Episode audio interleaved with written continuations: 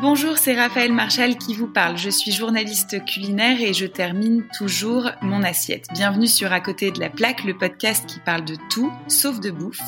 On connaît des chefs, leur parcours, leur terroir, leurs produits, leurs plats signatures, mais est-ce qu'on les connaît eux?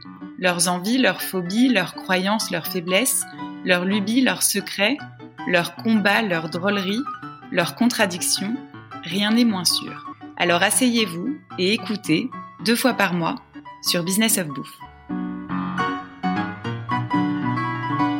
Salut Stéphane et merci d'avoir accepté de participer à ce podcast un petit peu spécial parce qu'on va parler de tout sauf de cuisine, de restaurant, de plats signature.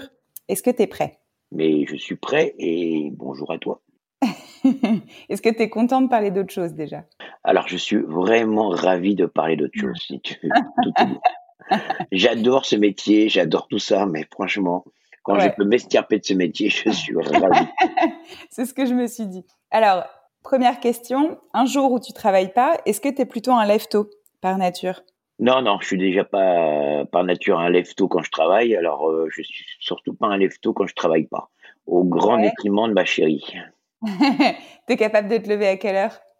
Oh, Je suis capable de me réveiller de bonne heure, mais je suis capable surtout de traîner euh, au lit 2-3 euh, ah heures encore après le réveil. Ah ouais, trop bien. Est-ce que tu es très famille?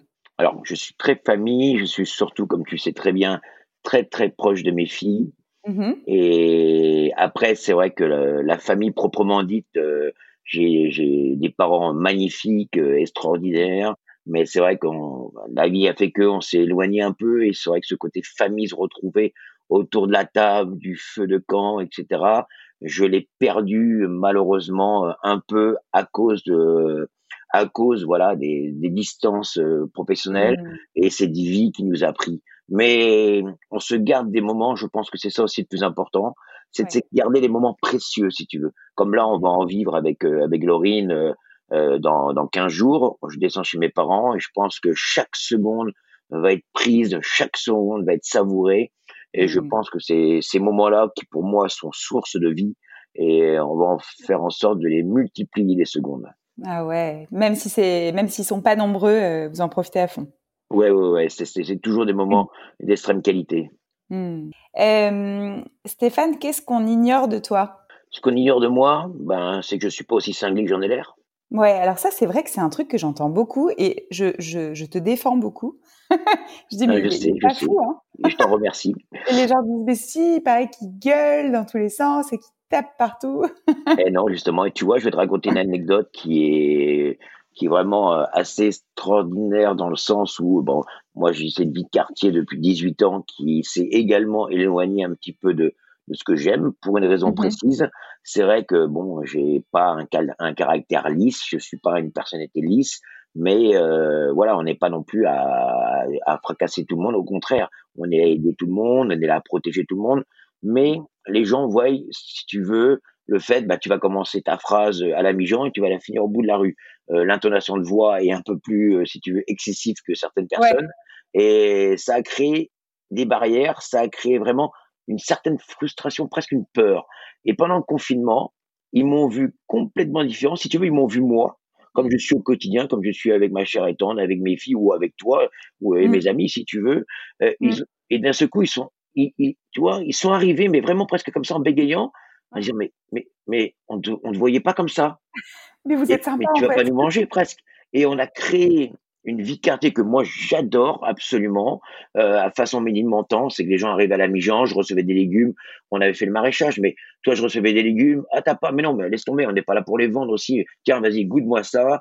Et on a échangé d'une façon admirative. Et tu vois, pas pour revenir sur le côté professionnel, mais hier soir, ça a été le feu dans la rue. Ça a été vraiment quelque chose parce que la rue était piétonnière. Ah ça a été un moment extraordinaire et il y avait plus de 80% de clients qui faisaient partie de la rue du quartier. Ah, ça, et je trouve ça, à la fin, tu vois, j'en avais presque, toi, l'émotion, l'émotion mmh, mmh, même de retrouver ce que j'ai toujours chéri et que j'avais à cause quelque part de, moi-même d'ailleurs, euh, c'était dilué dans le temps et dilué par rapport à, ce côté, euh, bah, il est fou ce type. Et non, voilà, ce qu'on ignore, voilà, c'est ça, c'est que je ne suis pas complètement fou. Il y a encore une part de moi qui reste fabuleuse. je suis bien d'accord. Qu'est-ce qui pourrait te faire pleurer? Qu'est-ce qui pourrait me faire pleurer? Bah, beaucoup de choses et quelque part, oui, surtout, euh, ce qui pourrait me faire pleurer, c'est, tu vois, si honnêtement, cette solidarité que tout le monde, euh, tout le monde euh, quelque part fantasme ou tellement tout le monde met en avant, etc., qui est malheureusement fausse, parce que oui, on a vu une certaine solidarité pendant ce confinement, on a vu une certaine solidarité pendant ces moments-là, mais on voit que cette solidarité-là, en hop, un coup d'éclair s'envole. Ce qui pourrait me faire pleurer, de nerfs, c'est que cette solidarité s'envole trop. Mais ce qui pourrait me faire pleurer de vraiment d'émotion, c'est qu'enfin cette solidarité soit là présente au quotidien et qu'on arrête de se diviser et que hmm. enfin on puisse comprendre que l'union fait la force et surtout, comme j'aime à dire, l'individualité de chaque personne fait ce collectif. Et c'est ce collectif-là qui nous fera avancer. On a mis ça en œuvre rue Malard, où on a réuni, j'ai réuni tous les commerçants, on a réussi à faire bloquer la rue. Et c'est là justement qui, qui me ferait monter les larmes, comme hier soir quand je voyais l'émotion des gens. Je hmm. pense que l'émotion des gens, si tu veux, me touche beaucoup. Parce que on ne parle pas d'argent, on ne parle pas même de gastronomie, on ne parle rien. On parle simplement du bien-être. Et je pense qu'à l'heure actuelle, du bien-être sans blabla, ça, ça me fait monter les larmes aux yeux. Et oui, je suis un grand sensible, que veux-tu? Ben ça, je, je, sais, je sais. On, ne le dit pas assez. Euh, Est-ce que tu as une phobie, une peur, une angoisse euh, incontrôlable? Oui, j'ai eu une très grosse angoisse il y a quelques années de ça. C'est au quotidien, j'ai pas vraiment l'angoisse, hormis le fait de de régresser dans mon métier, pour tout te dire. C'est pour ça que c'est une perpétuelle mise en avant, c'est une perpétuelle recherche, c'est une perpétuelle, même par rapport à moi-même, hormis le métier, mais par rapport à moi-même, de toujours pousser à l'excellence. Mmh Quelque part, la phobie, l'angoisse, ce serait de régresser, tu mmh. vois, de régresser sur moi-même déjà, pour une raison simple, comme on évoquait tout à l'heure. Euh, l'angoisse pourrait même venir euh, que demain, euh, je, je n'arrive plus à me maîtriser quelque part, ou quelque part, je, je, je, reviens en arrière en me laissant aller à des débordements, débordements mmh de moi-même, et que ça casse ces liens créés si précieux avec les gens. Ça, c'est une angoisse, oui, que je que je respire au quotidien. Mais tu vois, il y a quelques années, je sais que tu on en avait parlé, c'est que j'avais fait un burn-out euh, physique, non pas mental, mais physique. Mon corps avait dit mmh. stop. Mmh. J'ai réussi par de l'hypnose, je fais beaucoup de méditation. Bah, tu vois, quelque, des choses que les gens ne savent pas de moi. C'est que je fais énormément de méditation. C'est ça qui me permet justement au quotidien de d'être serein malgré ce qu'on peut voir de moi. Et j'avais réussi à me dégager de toute cette pression mise par voilà le travail, la vie, les événements, et j'ai eu une angoisse terrible que le bien-être que je que je vivais là mmh reparte. et c'est pour ça que, si tu veux, c'est c'est pas des angoisses, euh, on pourrait dire euh, de, de, X chaud, tu vois, des angoisses de, de, produits, enfin de même non, non c'est c'est vraiment le, le, fait que je n'arrive plus à donner ce que j'ai envie de donner aux autres. Voilà. ça peut te paraître bizarre, mais c'est pas, je ne suis pas là, si tu veux. Dans, mon métier m'a appris l'abnégation de moi-même hmm. pour donner aux autres sans rien attendre. ça peut paraître bizarre, mais je pense que c'est ce métier, c'est un peu ça aussi. Je parle tout le temps de ce métier parce que c'est ça qui m'a formé, mais moi, ce que j'aime particulièrement, tu vois, c'est une fois que j'ai fini de traîner au lit, c'est qu'avec ma chair et tendre, on se programme deux trois musées dans la journée et qu'on s'éclate parce que j'adore l'art, on adore l'art et c'est quelque chose qui pour euh, pour moi et pour nous extrêmement important. Mhm.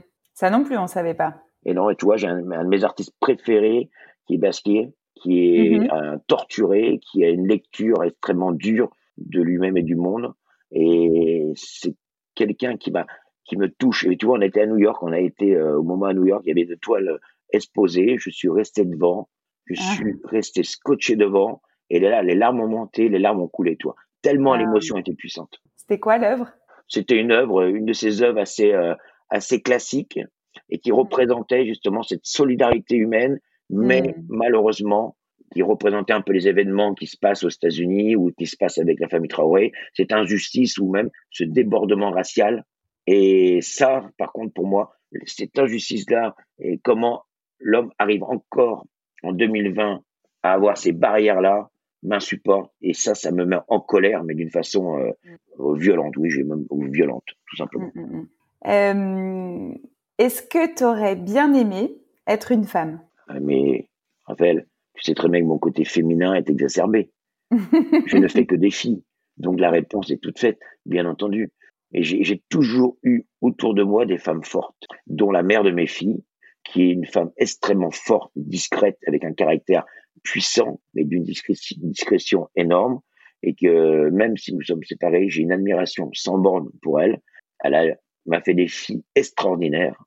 Et ma chère étendre est une femme extrêmement forte également. Tu es une femme forte. J'ai toujours été entouré dans ma vie, en cuisine, de femmes mm. fortes. Donc j'ai mm. beaucoup, beaucoup d'admiration pour la gente féminine. Et pourquoi toi, tu aurais aimé en être une?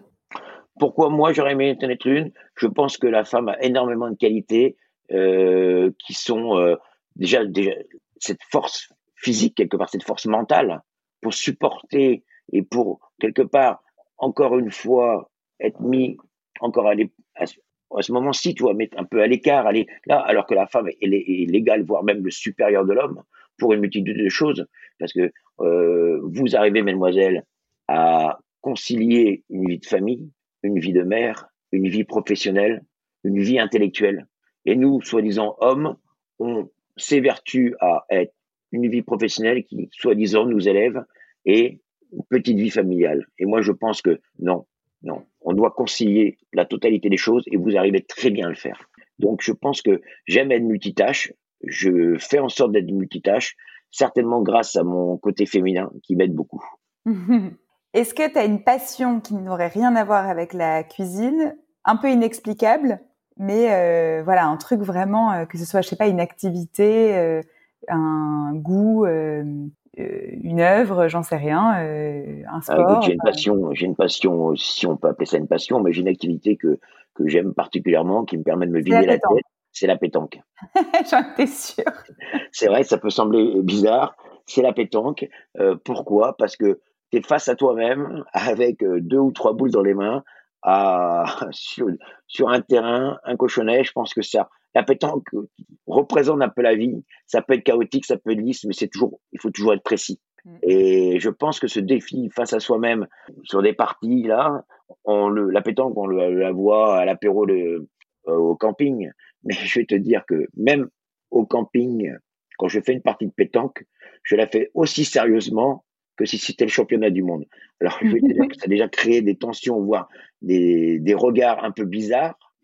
Et j'adore surtout jouer, bah, comme on va le faire dans 15 jours avec Laurine, rentrer sur un terrain de pétanque parce qu'on va au camping, on adore ça, ça nous permet de nous isoler et on est assez sauvages l'un et l'autre et surtout quand on se retrouve.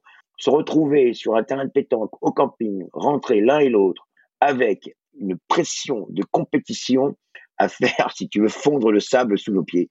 Et les gens qui sont en face, nous prennent pour deux cinglés. Mais ah putain, c'est les Gégo. ah mais je te jure que c'est à mourir de rire. On est quasiment en transe l'un et l'autre. Et quand tu vois père-fille en transe sur. Parce que Laurine, elle a quel âge J'en rigole parce que, mais tu vois, ça, ça me fait monter les larmes parce que je vois, je, on est tellement, c'est tellement dingue que ça m'en fait rire et puis euh, c'est merveilleux si tu veux.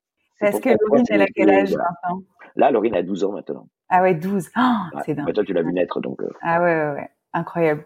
Euh, alors ça, c'est une question que je, voulais vraiment te poser parce que je n'ai pas la réponse. Est-ce que tu penses être une personne influençable? Est-ce que c'est facile de, te faire changer d'avis, de t'influencer sur quelque chose euh, Parce que non, de me faire évoluer, oui. Mm-hmm. Me faire évoluer, oui, bien entendu, parce que je considère qu'on doit évoluer et surtout qu'on doit comprendre et regarder ce qu'on ne comprend pas et surtout ce que on peut ne pas admettre, ce qui permet d'évoluer sur plein de choses, tu vois. Ça, c'est le genre de, si tu veux, avec euh, Ratiba, on a des, on a, euh, ma chère et tante, on a des, des discussions de dingue.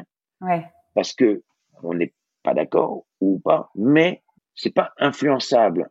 Je ne suis pas influençable. Ça, c'est, voilà, j'ai, j'ai ce propre caractère-là. Mais par contre, oui, à évoluer, changer d'avis si la compréhension me fait faire en sorte de, de comprendre mieux la chose que je ne comprenais pas c'est pas d'être influençable, c'est de changer d'avis parce que justement, j'évolue sur un sujet, un regard, mais je ne suis pas influençable sur, euh, je vais te dire un truc tout bête, même par rapport à notre métier. Je ne, je ne mettrai pas euh, ce que je suis mm-hmm. en danger parce que quelqu'un va m'influencer, parce que soi-disant c'est mieux comme ça, ou la tendance est comme ça, ou euh, le bien pensé est comme ça. Non, mmh, mmh, je ne suis pas influençable. Mais par contre, euh, oui, bien entendu, l'évolution pour moi est extrêmement importante.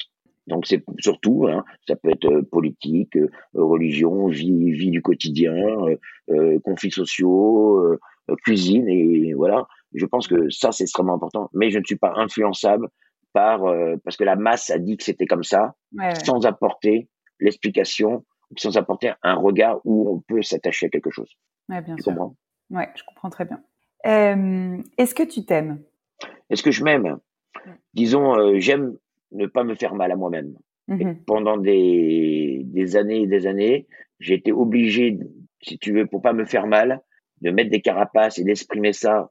C'est aussi pour cette raison, pour revenir au, premier sujet, que les gens avaient aussi un peu peur. C'est que je n'aime pas me faire mal. Donc, mmh je, comme un boomerang, je remettais ça en, si tu veux, sur, je rejetais ça sur les autres ou je rejetais ça en exprimant les choses.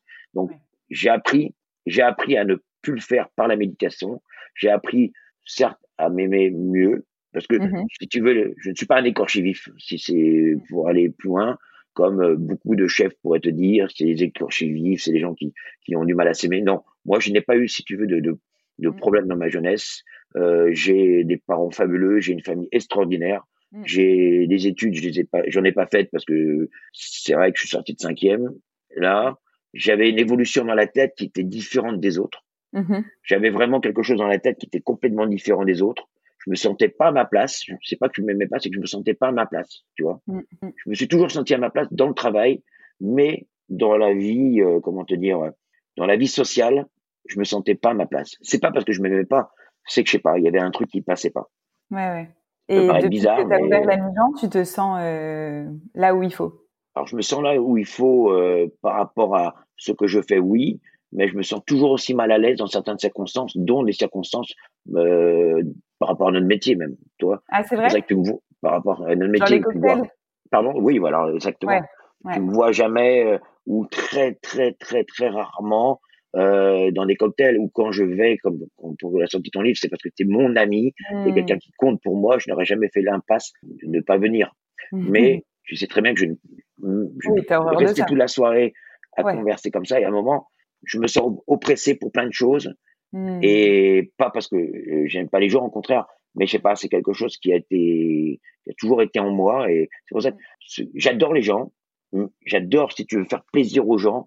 Mais j'ai toujours tendance, comme tu sais, au restaurant, de m'estirper par la petite porte et de laisser vivre les gens une fois que tu leur as fait plaisir. Ouais. Je n'ai pas, je n'ai pas, si tu veux, l'ego. Et ça, je pense que c'est une grande chance, une très, très, très grande chance hmm. de pas avoir d'ego, de pas vouloir être là, briller dans la lumière, mm. et plutôt à s'estirper par la petite porte. Alors ça va te sembler bizarre, tu vas dire, mais on le voit partout. Ouais, mais c'est pas moi personnellement qu'on voit, c'est tout ce qui, l'ami Jean, notre profession, etc. C'est pas Stéphane Gigot. Et ça, c'est très important à comprendre. Mm.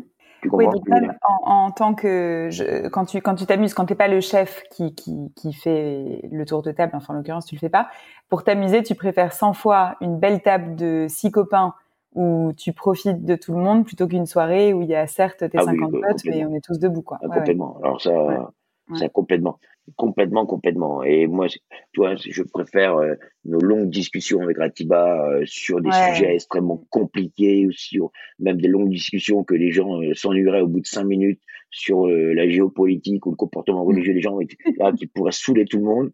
Parce que si tu veux, c'est quelque chose qui nous fait avancer, qui me fait avancer ou euh, voilà qui, qui, me permet, si tu veux, d'évoluer et de d'avoir un regard un peu en 3D de la société et d'avoir un, regard en perspective un peu de ce monde qui a tendance à, être encore plus fou qu'avant.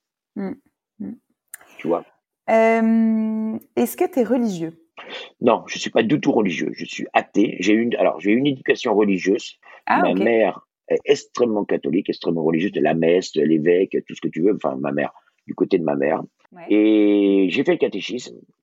Et très, très, très, très tôt, euh, je considère que l'être humain, en tant que lui-même, doit pouvoir avoir cette force de se guider lui-même. Et j'ai poussé très, très loin, si tu veux. Alors, on pourrait en parler pendant des heures. Euh, la religion, pourquoi la religion est là? De quelle façon la religion est là? La religion, pour moi, c'est une doctrine, une loi. Une loi simplement pour justement pouvoir maîtriser la masse, la masse, la population. Et parce que euh, tout à chacun sait que malheureusement, les ouailles et les brebis, lâchées à elles-mêmes, peuvent vite faire n'importe quoi. Donc la religion est un point précis de, de, discussion chez moi, un point précis aussi où je considère que l'être en lui-même, voilà, vit qu'une fois sur terre, mais doit pleinement jouir de cette foi. C'est pour ça que je m'implique beaucoup dans les dans beaucoup de choses sociales, que ce soit sur les réfugiés ou autres, etc. C'est donner la chance à l'être humain de pouvoir vivre une fois sur terre correctement et ne pas se rattraper aux branches sur différents points. Après, moi, je respecte toute toute toute religion, je respecte tout. Euh, voilà, euh, ça c'est vraiment quelque. Je pense aussi c'est ça qui est important. Toi, il y a des discussions pour avoir. Est-ce que tu, est-ce que tu admettrais qu'une femme porte le voile à la mi-jean J'admets, bien au contraire, que la femme porte le voile à la mi-jean, mais pas pendant l'activité du travail. Mm-hmm. Tu vois? Parce que je considère que l'activité du travail est une zone neutre et que toute, si tu veux, démonstration. Alors, je te parle de croix, de kippa, de tout ce que tu veux. Hein, mm-hmm. euh, la démonstration de son attachement à ce qu'elle croit ou à ce qu'il croit doit rester au vestiaire. Mm. Et c'est accepté, Après, ça, par contre, si la personne met le mm. voile pendant qu'on est euh, en réunion, euh, euh, je sais pas, de professionnel avec le, tout le monde, au contraire, bien au contraire. C'est comme quand mm. les gens font le ramadan. Le, pour moi, le ramadan est extrêmement important pour mes gars. Euh, c'est tu t'arrêtes, tu manges correctement, tu te poses, etc., etc. Et je fais tuer le mouton à la, à la fin du ramadan pour mes gars. Et donc voilà. La religion est très importante parce que tout à chacun le vit comme il veut, mais tout à chacun ne doit pas être, ça ne doit pas imposer à l'autre. Tu vois ce que je veux dire? Oui, je vois très bien. Enfin, je pourrais t'en parler pendant des heures de ça. euh, Est-ce que tu es un romantique? Alors, euh, ça ferait beaucoup, beaucoup, beaucoup rire Ratiba. je sais. Euh, J'ai un romantisme qui pourrait être à couper au couteau, si tu veux, mais pas dans le bon sens du terme. Et la pauvre, elle, a, vécu mon romantisme mardi car c'était son anniversaire. et, elle a suivi Et elle est extrêmement romantique, voire romantique du siècle dernier. Et je trouve ça extrêmement mignon et adorable. Et j'adore ce romantisme. Mais euh, j'ai un romantisme qui pourrait être, euh, voilà, c'est un film de barbelé, donc ça. C'est très drôle que tu me poses cette question parce que quand elle entendra le podcast, ça va. Je, pense que je lui ai fait vivre sa pire journée d'anniversaire qu'elle ait vécu. Tellement mon romantisme euh, n'était pas là. on a on a fait un déjeuner chez euh, comment il s'appelle euh, chez la Palacère mince. Ouais, Clarence. Au Clarence, voilà, qui était très très très bon. Merveilleux. Ah ouais. ouais voilà. Christophe est un grand cuisinier. Ah ouais ouais immense et humble. Ah ouais, tout à fait. Euh, Est-ce que tu aimes la mode? Oui, bien sûr, j'adore la mode. Mm-hmm. J'adore m'habiller, je suis très coquet. J'adore, j'aime beaucoup les bijoux, j'aime beaucoup les, et j'aime beaucoup les bijoux, j'aime beaucoup les, euh, voilà, des, certains créateurs de bijoux que j'aime beaucoup. Alors j'adore particulièrement les chaussures. Je, mm-hmm. je suis une, comment te dire, une vraie, voilà, une vraie gazelle des chaussures. Je me fais faire mes chaussures sur mesure euh, chez Bertino, là, dans le, dans le 17e. J'ai, euh, je pense que j'ai plus de paires de chaussures que la plus grande fashion victime, euh, voilà, homme ou femme. J'en ai partout. Mais sachant que si 5 jours sur 7, tu les mets pas, quoi. C'est le père. Tu sais quoi? C'est le père. C'est ça qui, qui, qui rend fou tout le monde. Mm. Je, ça, c'est, ah non, mais j'en ai, j'ai des chaussures pour toute occasion, hein. Je peux te dire que J'en ai, euh, j'ai même des chaussures magnifiques que j'ai même pas eu le temps de mettre encore, c'est pour te dire. Bah pour cet été. Voilà, non mais je me fais, euh, ça va, ça va de la claquette à la basket en passant par euh, des magnifiques chaussures italiennes. Ouais. Mais c'est vrai que j'ai beaucoup de chaussures sur mesure et pourtant voilà. Et, et c'est quelque chose, je pense que la, la si tu veux, j'adore jean, t-shirt banal, mais un point précis, une, être bien chaussé, donne cet éclat, tu vois, ça peut être et je pense que la, tu vois, la mode et la, la classe, c'est ça. Comme on dit, tu vois, l'élégance à la parisienne, c'est quoi? Mm. Des ballerines, même un, legging, mais un détail qui va faire que la femme va être mm. sublime, tu vois? Et je pense que l'homme également doit avoir cet état d'esprit. Ouais. Tu comprends? Le chic. Le chic dans la simplicité de la complexité. Ouais, exactement. Bah oui, c'est vrai que c'est ça l'élégance. Hein. Et pour le coup, ça a traversé toutes les générations. Ça. Complètement. Bon, il faut quand même qu'on parle un petit peu de bouffe. Hein mais très peu. Euh, Est-ce que tu peux, et ce sera ma dernière question, donc euh, tu peux y aller, me décrire ton gueuleton idéal? Le contexte, le contenu, euh, le lieu, les gens, tout. Ah, le temps idéal, c'est simple. Hein. J'ai un lieu que j'adore particulièrement, c'est Aransayak euh, qui est à Cibourg. Ouais, Pourquoi? ouais, Parce ouais. que c'est un lieu où généralement on débarque et as, tu connais une personne, deux personnes, trois personnes, quatre personnes. De là, Ramouchou va arriver. Ah. On va ouvrir une bouteille de blanc, un magnum de blanc, deux magnums de blanc. Les crevettes vont arriver, vont sauter. La cochonnerie d'hôpital va arriver. Et là, on se retrouve euh, à deux, trois, quatre, dix, douze. Et d'un seul coup, euh, des gens qu'on connaît pas se grèvent dessus parce que l'atmosphère, la sensibilité, un regard, une parole va faire que des, des, personnes se grèvent et ça va faire vite un très gros groupe. Ouais. Et on passe comme ça deux, trois, quatre heures d'apéritif. Ouais. Et d'un seul coup, on entend taper dans les mains. Et là, des, des turbots entiers, des merlus ouais. entiers, Ah. des côtes de bœuf arrivées. Et tout le monde est là, tout le monde se pose et on tourne, on bouge, chacun, on parle fort, on Mmh. boit, on est heureux. Et là, tout le monde pétille, on a des grandes conversations à refaire le monde, on s'engueule même. Mmh. Et tu vois, ça pour moi, ça fait partie vraiment de notre, de notre ADN, tu vois. Et j'adore ces moments-là. C'est des grands moments, tu vois, c'est des grands moments. Et pour moi, les moments idéaux, c'est des moments qui, qui arrivent comme ça, tu vois. Rien n'est prévu. Et on a eu la chance d'en faire et d'en faire et d'en faire. Et j'espère que ça ne, ça ne prendra pas fin parce que c'est des, c'est des moments qui sont juste magiques. Toi, j'ai un, j'ai un exemple il y a quelques années, exactement ce que je viens de te décrire. Et j'avais un appartement pas très loin. Je rentre, à, je rentre à pied, comme je peux rentrer à pied. Je m'aperçois que j'ai plus de veste, mmh. plus de chemise. Je suis simplement en short sans claquette. Et là, lendemain matin, je descends pour aller chercher mes affaires chez Ramucho. Et j'avais un petit tas plié, comme ta maman te le plie avec tes claquettes dessus, où il m'avait ramené au pied de l'appartement tous mes, toutes mes affaires. Donc, c'est des moments à oublier tout sens de choses, mais en respectant la totalité de tout ce qu'on est nous-mêmes. Tu comprends? Quand tu dis c'est notre ADN, tu parles des Basques ou de, de non de les, non non pas, pas les Basques. Je pense que euh, tu vois, moi je suis breton, j'ai des gens qui viennent de, du quatre coins du monde autour de ouais. moi.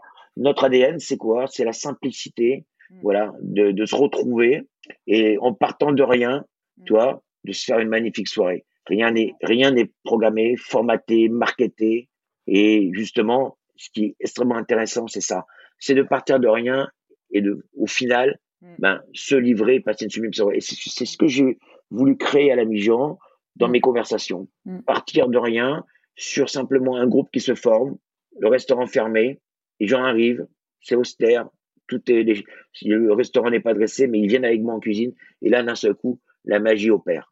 Ouais. Et ça, c'est des moments précieux.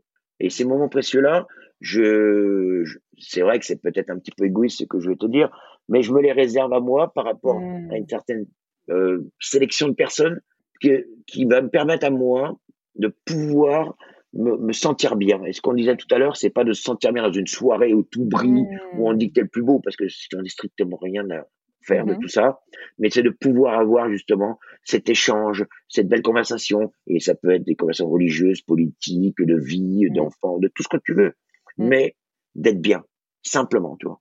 Et je pense que la, la, la plus grande complexité, c'est de rester suffisamment simple, sans se mettre à briller, car ça sert à rien, justement. Vouloir marcher sur l'eau comme certaines personnes peuvent vouloir le faire, c'est ce qui est le plus négatif pour l'ensemble du collectif. Et je oui. crois que tu as bien raison. Eh ben, écoute, mon très très cher Stéphane, c'était un plaisir cette conversation. Eh ben, c'est un plaisir partagé. Et tu sais à quel point tu es dans mon cœur. et que je suis ouais. fier de toi. Merci beaucoup, mon Steph. À très bientôt. Je t'embrasse. Bisous. ciao, ciao. J'espère que cet épisode vous a plu. Vous pourrez tous les retrouver sur Business of Bouffe deux fois par mois. D'ici là, continuez à bien manger en parlant d'autre chose.